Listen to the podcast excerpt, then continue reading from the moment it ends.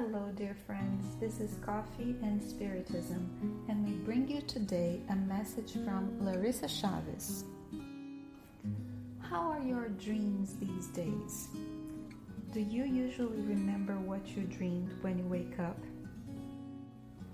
Through the contributions of Freud, the founder of psychoanalysis, the content of dreams, which has always been an object of curiosity and speculation, became material for studies of the psyche.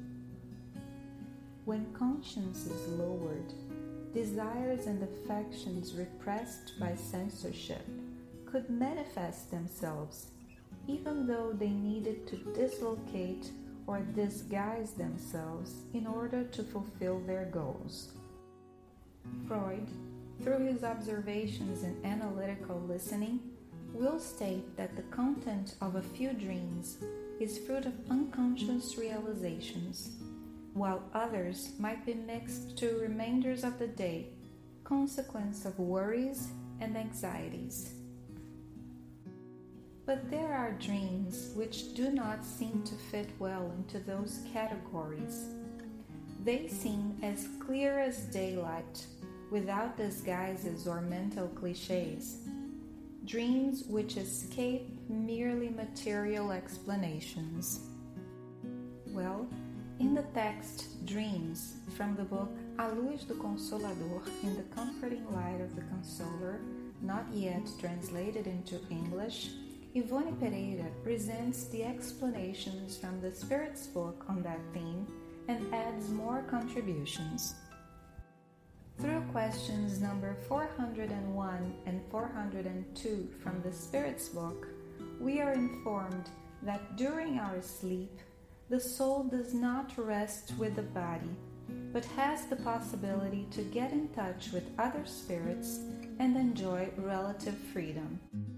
Yvonne will also add, quote, True dreams, however, differ a lot from those disturbances. And during the night, when our calmer vibrations get into action, we can penetrate the field that is adequate to the true activities of our spirit. Once our spirit is temporarily emancipated during sleep, we leave in search of old affections momentarily forgotten by reincarnation, and we delight in being with them. We visit friends from this life whom we missed.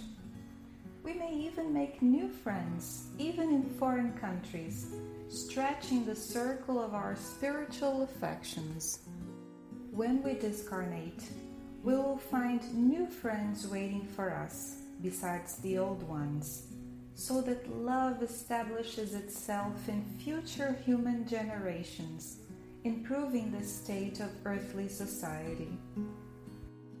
We may do good to other people, incarnate or discarnate, under the guidance of the spiritual masters, or voluntarily, obeying the fraternal tendencies we may possess. We may study and make actual speeches on this or that matter, storing precious intellectual moral knowledge in the recesses of our spirit. Knowledge that may flourish in our interactions with people in life through intuition, helping us with our progress and other people's as well.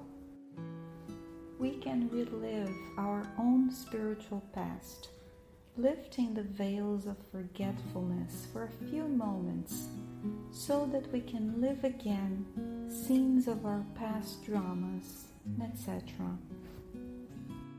But such dreams are not so common. They're more of an anemic trance, a crisis, than the commonly understood dreams.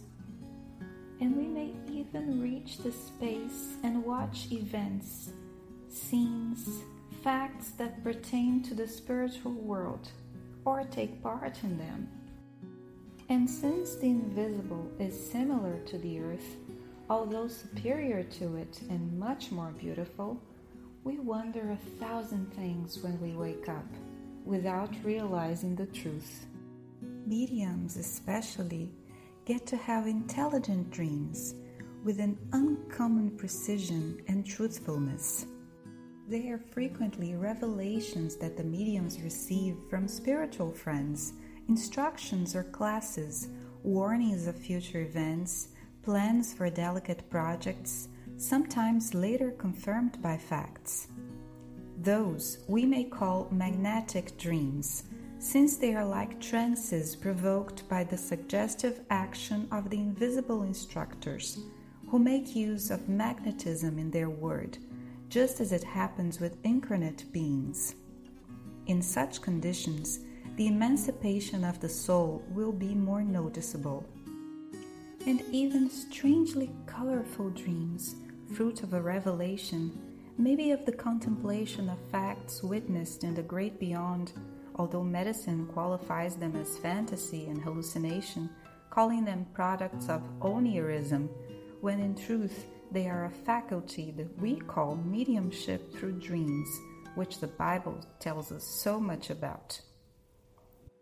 If, when we wake up, we are able to recall everything or even just fragments of those states of soul emancipation, then we have dreams. Unquote. The information brought by Yvonne, fruit of her studies, and her personal experience with that theme are a treatise on the freedom of the spirit while its body rests. It's certain that that same freedom may be used for frivolities of all kinds, as it happens when we are awake.